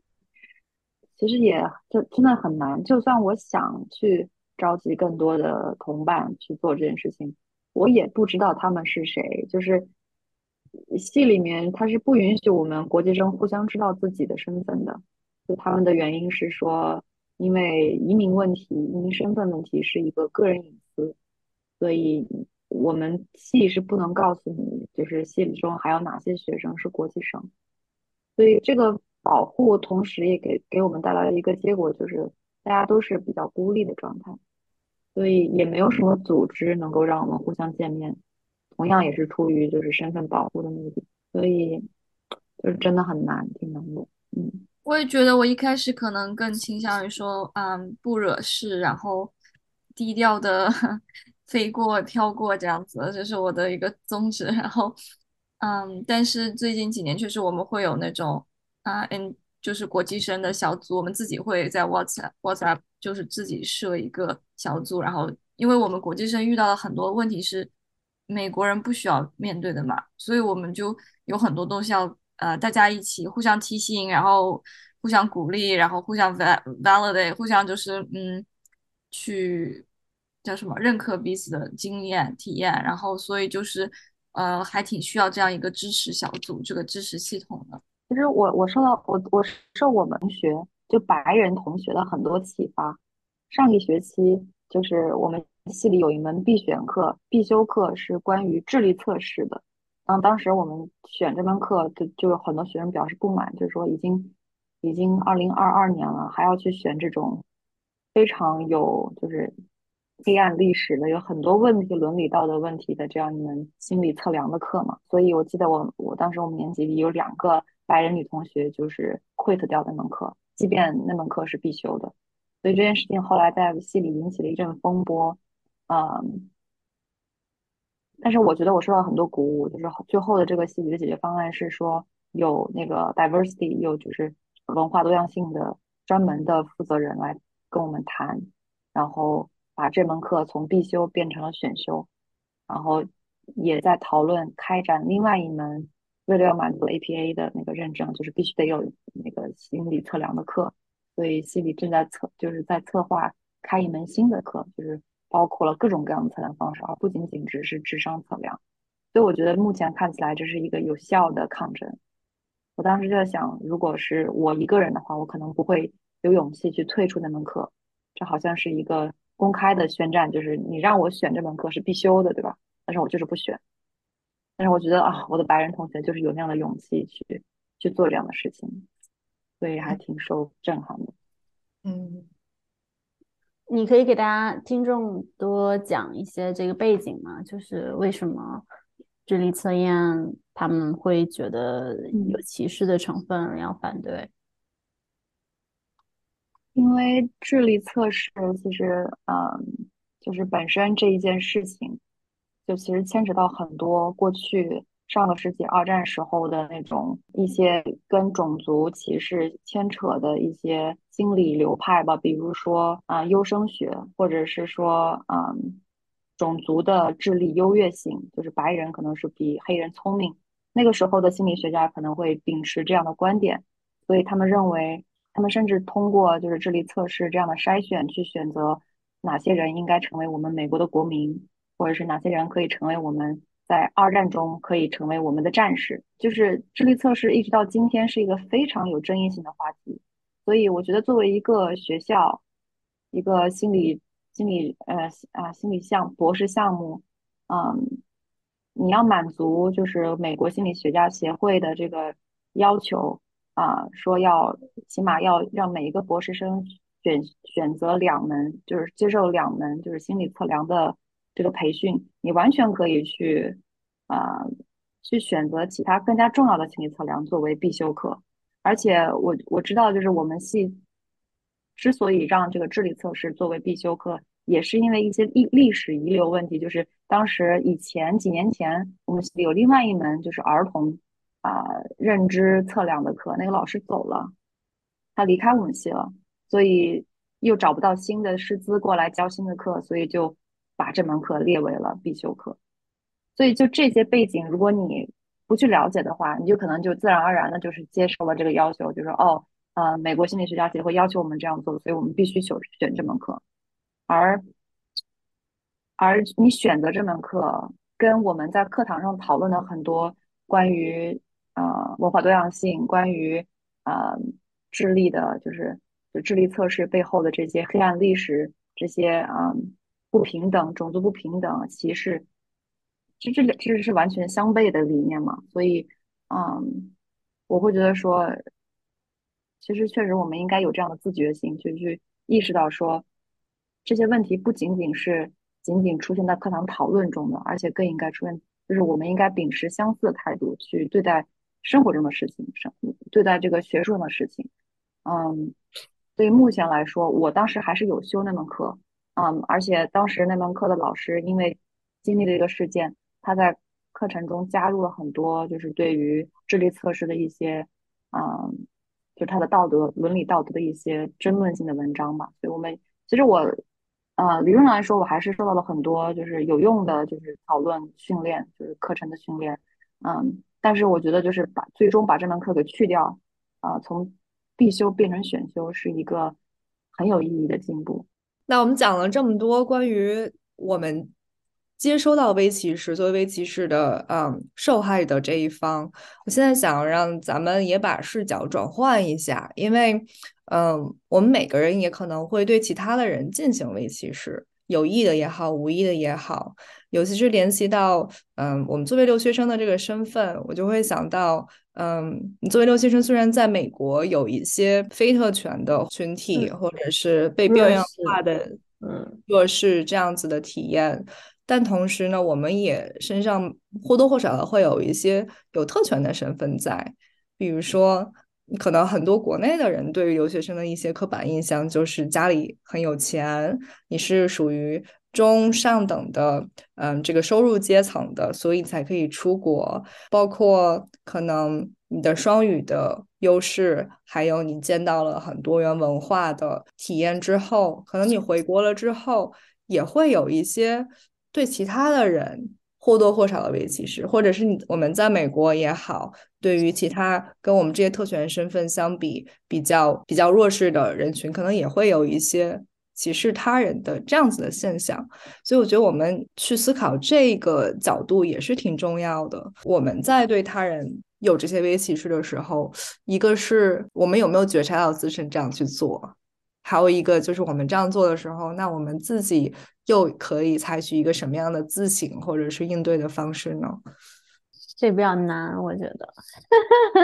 我自己可以先举一个例子，就是我印象很深的是，我在读博实习的时候，我当时会去到一个大多数都是黑人，并且是非常低收入的一个社区的学校去那边工作。然后当时，嗯，他们学校有一个老师，然后他是一个非常高高大大的、很壮的一个黑人。然后我们第一次见面的时候，他就伸出手来跟我握手的时候，我当时就是下意识的，我就把我的眼睛跟他就我就回避了，我没有跟他对视。我握手的时候，我就看到了我自己的手。后来我们也有讲到一些关于歧视啊、微歧视啊这样子的呃文章呀，或者课堂讨论。然后我自己我就会去想，我就想我当时那一刻，我是不是对他进行了一些假设，导致我回避了眼神。后来我在跟他见面的时候，我就会有意识的，我会看着他的眼睛，我去跟他打招呼。呃，我也不知道他有没有看到我眼神的回避。对我觉得这是一个给我印象比较比较深刻的一个我对于他人进行了微歧视的这样子的一个事情。我觉得，我觉得有一点我能有意识的，因为这个题目我觉得比较难的点在于，我们对别人怎么歧视，我们一般都比较有意识了。但是你自己为歧视别人，一般大部分情况下可能是一种无意识的状态，所以呢，你也不太可能有意识，除非这个人找你，但大部分人也不会去找到你。我自己的一个意识就是，我觉得我对留学生的语言评价，我觉得会更加的苛刻。我能感觉到，就是因为。嗯，我觉得因为自己有过这样的过程，然后语言可能也是自己做这个职业的一个以前的一个挣扎，然后到你现在到了一定阶段，你可以去评判别人或者去指导别人的时候，我有时候会观察到，就是我周围的美国，他对这个同一个人说话这个英语的判评价会比我要宽松很多。一个是内化这种很 苛刻的对语言的一个一个审核，另外一个就老把这个东西用在别人身上。我觉得我是有这个方面应对的话，就只能是提醒自己尽量的，尤其是对我的学生的话，我会很注意。如果是留学生的话，当他们去练一些治疗师的一些技术的时候。我大部分时间可能会强调一些其他方面，比如说共情，或者说嗯理解啊，或者说对案例的分析这方面的能力。然后语言方面，我尽量还是以鼓励为主，因为我知道就是他们会非常的敏感，而且我自己可能也倾向于比较苛刻，所以这方面就是尽量的调整一下吧。嗯，顺着这个语言方面，我觉得我有时候我也会注意到自己，就比如说我的朋友，如果是，嗯，比如说理工科的，然后他们可能没有太多时机会说英语，在他们的工作环境里，那他们比如说出去啊点东西啊什么的，我我会下意识想帮他们说，就比如他们说不清楚，我就我就我就插进去，然后直接直接帮他们点完，然后就没觉得。嗯，对，然后就觉得其实这样也也不对，就感觉好像让别人觉得哦，他自己没有能力去点这个东西嘛。然后所以，对对对，后来我就觉得要要控制一下自己那个冲动。对，我我觉得我有一个呃习惯，就是就是 我我有的时候分不清楚白人的脸。就是我，就是比如说，就是比方说看看哪剧吧，其中有一些人脸我可能分不清，就是我要要很努力的去记去找一些特征点，才能记住 A A 跟 B 的区别。然后我有跟我的老师聊这个事情，我老师我导师他是也是亚裔嘛，他说哎我也有这个问题。然后他他说他有一次上课的时候，就是叫错了一个两个白人女生的名字，把他们叫混了。当然这是他第一次见的两第一节课。然后他说，他当时的处理方法就是直接的，就是说向他们俩道歉，然后说这可能是我的 microaggression，因为有的时候 microaggression 不不是说有意的要去搞混这两个人，而是因为我们能力不够，我们大脑中就像我出生在中国，我前二十五年就没有见过多少白人的面孔，所以我大脑没有经受过足够的训练，能够帮我很快的识别出 A 跟 B。所以就是我们上学期有一个老师专门过来讲 microaggression，就是在咨询过程中，如果他说你相信你要相信自己一定以后一定会犯 microaggression 的错误，然后这个时候应该怎么办？他当时说了一个例子，就是说，就比如说像呃在电梯里面，如果你不小心踩了别人的脚，你不管你的动机是好的还是坏的，是故意的还是无意的，你都应该向对方道歉，就说对不起，我踩了你的脚，给你造成的伤害道歉。而不是说啊，我不是故意的，对不起，我不是故意的。那这句话其实目的其实还是在想说，重点在你自己身上，就说我不是故意对你造成伤害，所以你不应该感觉到受伤，是这个逻辑。所以当时我觉得也挺震撼的，就是说，嗯，我觉得我出生在一个没有多文化、非常就是非常丰富的一个环境下，所以导致我对于除了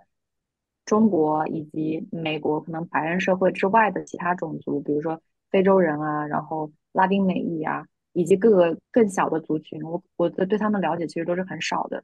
所以，嗯，我觉得就是如果对一个族群了解少，就一定会出现或多或少的 microgression，因为你去足够就是确实是没有能力去去，就就是说的 com competence 也是没有那个多多元的那种能力去。啊，足够的理解他，一定会误解他的意思，或者是以各种各样不同不同的方式去去犯这个错。所以，嗯，然后我想到我在国内的时候，就像刚才昭昭说的，我们作为年轻的主掌握就是话语权的、受过良好教育的、没有残障的这么一帮就是特权群体，可能我们以前在国内，至少是我吧，我我对于。嗯，在国内的，就是所谓的少数群体关注太少了，不仅仅是性少数、性别少数，还有嗯，就比如说残障人群，比如说我会用一个词叫残疾，就是残疾的意思就是说他是有疾病的。然后这一点也是我后来在听了听到一些就是播客，他们要有讲这个问题，我才意识到哦，说你在说他残疾，或者是呃叫我们会说呃呃聋哑人。但其实聋人就是聋人，他不是聋哑人。聋哑人是一种非常有污名化的一种称呼。这些东西在我在国内的时候，我是完全没有察觉的。包括国，我知道我有一个朋友，就是他，呃，他是残障，他是因为得了病，然后化疗之后就是得了，就是没有办法，只能坐轮椅嘛。然后他就说，就是这因为这个身份的转变，他发现国内的这个，比如说无障碍通道的，就是这个公共设施做的太不好了。但这些议题，我在国内我几乎就是零训练，没有接触过任何这方面的，也没有人讨论这个事情。包括所有人都是汉人，那些少数群体、少数民族的同学，可能我想一想，以前可能比如说班上有一个维吾尔族同学，大家都会假定他一定会跳舞、会唱歌啊，然后会说维吾尔族语言，然后有特定的性格。那这其实就是类似于在美国环境里白人对于我们少数群体的一种假设跟刻板印象嘛。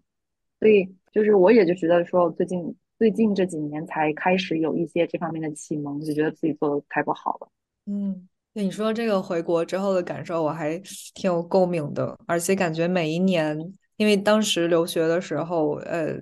本科的时候会经常的每年都会回去，然后每次回去的感受又不一样，有很多这种内化的，嗯，歧视或者微歧视会在。嗯，就是你看到了美国的文化之后，会有很多可能对国内的文化或者是规章制度的自己的批判在。比如说，我有一个印象很深的，就是美国人经常会给别人扶门，对吧？然后呢，我回国了之后，看见中国没有人扶门，然后我当时我记得我就心里就愤愤不平，天呐，大家都好没有礼貌。但是。你又一细想，如果你去帮别人扶门，你可能就一直在得在那儿扶着，也 没有人会接你的班儿。尤其是在那种人人群很多的，比如说商场，你可能就一直得给别人扶着门，然后大家都会进。所以，嗯，有一些东西就是你得两面都得去考虑到。嗯，我自己是不是在意识到我自己的这个特权，然后是从一个由高而低的角度去进行一个评判。对你说这点，我挺有共鸣。我每次回国，尤其是最近几年，嗯，都会被我的朋友抨击说我是美国人，然后老是 judge 他们，就是让我自己觉得很委屈。但是，嗯，我觉得肯定是给别人带来一种，就是你是有点由高而低的去去说，具体的什么细节我都不记得了，但是可能我觉得是会有的。这可以上升到一个很大的话题了。嗯，但我们自己遭受了很多微歧视的时候，这微歧视也是真实的。然后有一种反对的声音，就是说，如果你一直沉浸在这里面，就会有一种受害者的心态，而且会觉得可能会泛化。就是任何时候，当你遭受了一种对待是你不喜欢的时候，你都可以，你都愿意去或倾向于把它解读为这是别人对我的微歧视。比如说，尤其是像一些呃求职、呃，比如说约会等等这些，你有可能被拒绝的这种情况下，那可能嗯有一种声音就是说，我们很愿意嗯把这些都解释为是因为我的身份问题，而不是因为我自己的个人的其他的一些原因。所以我觉得刚才我们做的那个活动，就是去反思自己，也会有微歧视别人，其实是很有意义的。因为会发现我们对别人对自己的微歧视记性记得都很清楚，对自己微歧视别人，就是首先例子数量肯定是减少，其次细节是比较模糊的。呃，而且你在想的时候，很容易可能会变得比较比较 defensive，就比较有防御心。哎，我没有在歧视别人吧？我没有这个恶意吧？但其实我们在这样想的时候，就是很多很多我们希望，嗯，别人微歧视我们的时候，他们自己能够意识到并且改正的一点，就是他们得相信我们作为被歧视的那一方的感受。并且他们能够不要那么的脆弱，能够更打开的，愿意去接受别的人不同的观点跟感受。对我觉得我们现在坐下来能够谈，然后能反思，能够自己举出来这些例子，其实就已经是一个很大的一步了。嗯，接下来可以做的，你们有没有什么自己的一个期望，或者是希望在？我会想到我自己的。呃，专业就是因为我是以后会做，也会见来访者嘛，我非常非常害怕，我对于他们文化的不了解，可能会在咨访关系中对他们造成伤害，所以，嗯，希望能够就是尽可能的去补充，通过各种各样不去通过问他们的方式，而是通过看书啊，就是 Google 啊这种方式，这些方式去尽可能去多了解他们的对方的文化，足够的注意力放在应该怎么处理。在未来跟他们交流过程中，如果出现了他们觉得我 microaggression 该怎么去回应这件事情上，对，然后生活中我会觉得说，我会更加，我希望自己能够做的更加就是，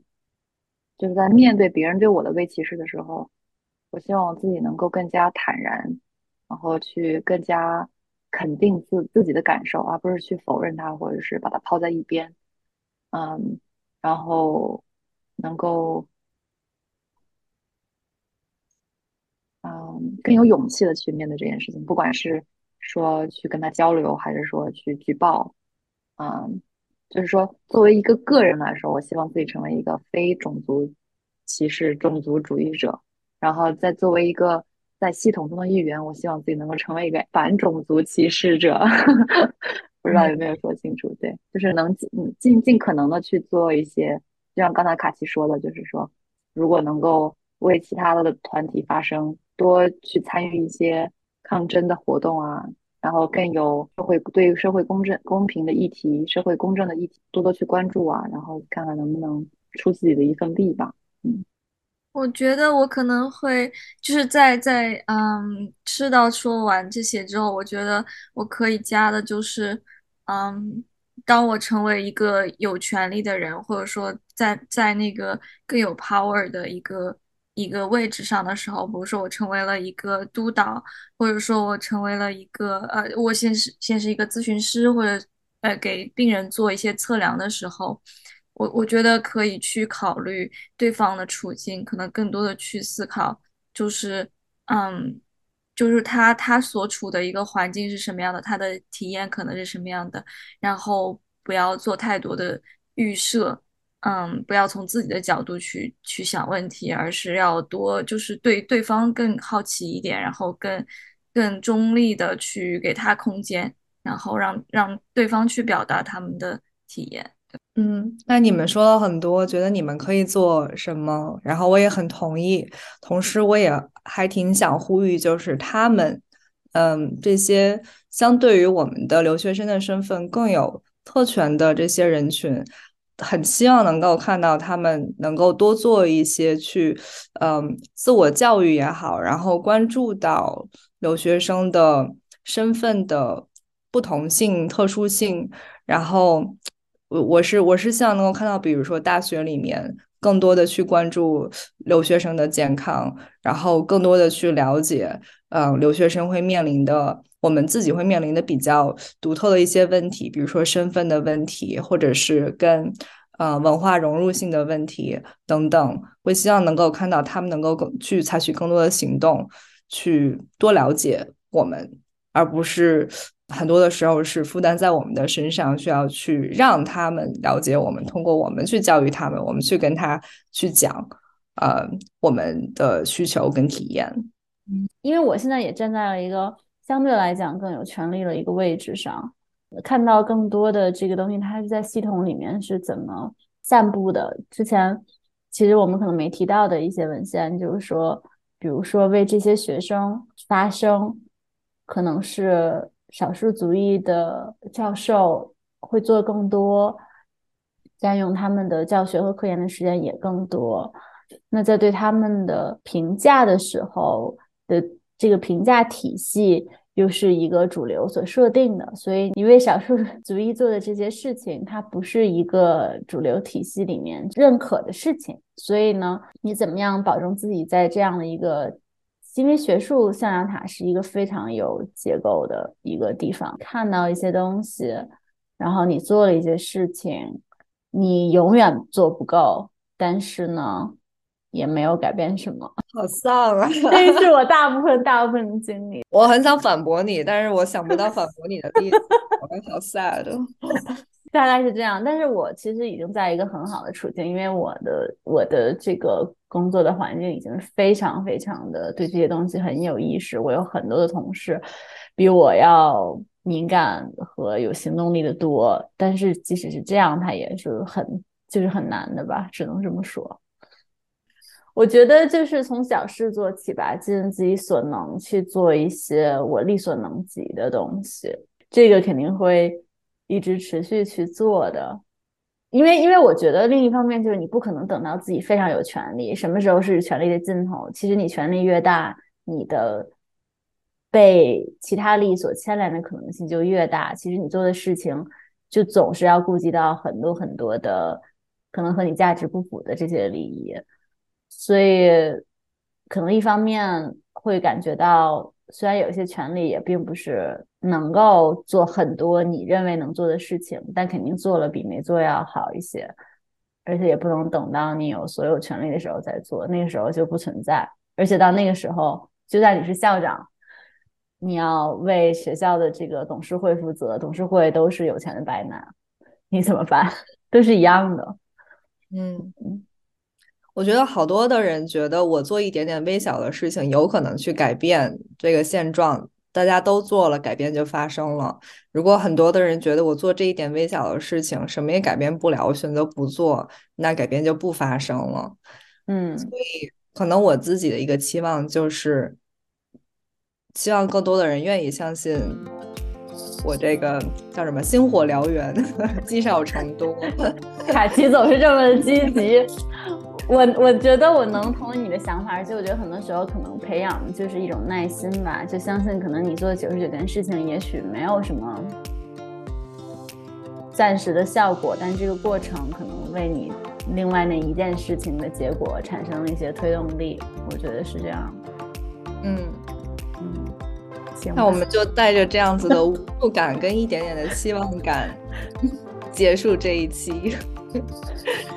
感谢迪娟和赤道来参加我们的这一期节目，谢谢你们，谢谢。那我们今天就到这儿，下一期见。好，拜拜拜，拜拜。